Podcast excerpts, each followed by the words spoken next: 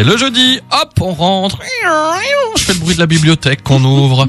Et euh, à l'intérieur de cette bibliothèque euh, est assise dans son sofa rouge cuir euh, notre Je suis pas Michel Drucker. notre Sandrine qui euh, dans sa main tient un livre dont elle va nous parler. C'est son coup de cœur. Elle tient un blog d'ailleurs. hein. Si vous êtes passionné de lecture, regardez, ça s'appelle comme dans un livre.fr. Bonjour ma Sandrine. Bonjour Sébastien. Il manque plus que la pipe hein, dans la bouche. Euh, oui, si tu veux. Alors, tu nous parles de Mathilda aujourd'hui. Qui c'est cette Mathilda? Mathilda, elle a 5 ans, elle est vive, elle est très intelligente, elle sait écrire, compter, elle adore lire. À 5 ans, elle a déjà lu les plus grands livres de la littérature classique comme Dickens ou Jane Austen. Bref, c'est une petite surdouée. Ce qui est loin d'être le cas de ses parents qui passent la journée devant la télé quand ils Ah. ne jouent pas au loto ou revendent des voitures volées. Mathilda s'entend beaucoup mieux avec mademoiselle Candy, son institutrice, et c'est une petite fille qui a un don. Elle est douée de télékinésie, ce qui veut dire qu'elle peut contrôler les objets à distance, et Oh. elle n'hésite pas à s'en servir quand elle est la cible de moqueries à la maison ou à l'école.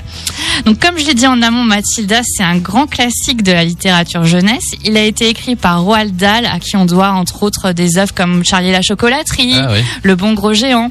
C'est un livre qu'on peut lire à partir de 10 ans, mais que vous pourrez aussi apprécier si vous êtes déjà un grand enfant. C'est une sorte de conte de fées moderne dans lequel la maîtresse ferait office de fée, la directrice d'école de sorcière. C'est tantôt drôle, tantôt triste. C'est à la fois divertissant et fantastique. Et c'est un livre qui a aussi droit à son adaptation cinématographique. C'était en 1996 déjà, ça remonte un petit peu.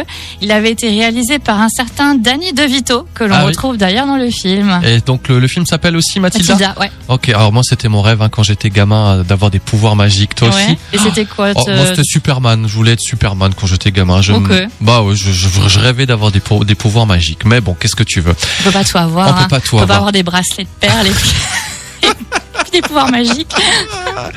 La rubrique, vous allez pouvoir la redécouvrir et la réécouter sur notre site radiomélodie.com. Et puis, euh, Sandrine est bibliothécaire à la médiathèque de Sarreguemines. Vous la croisez peut-être au hasard euh, de vos déambulations à la médiathèque. Tu reviens nous voir jeudi prochain? Oui, avec un nouveau coup de cœur. Avec un peut-être Superman, qui sait? Qui sait? Allez, à jeudi prochain.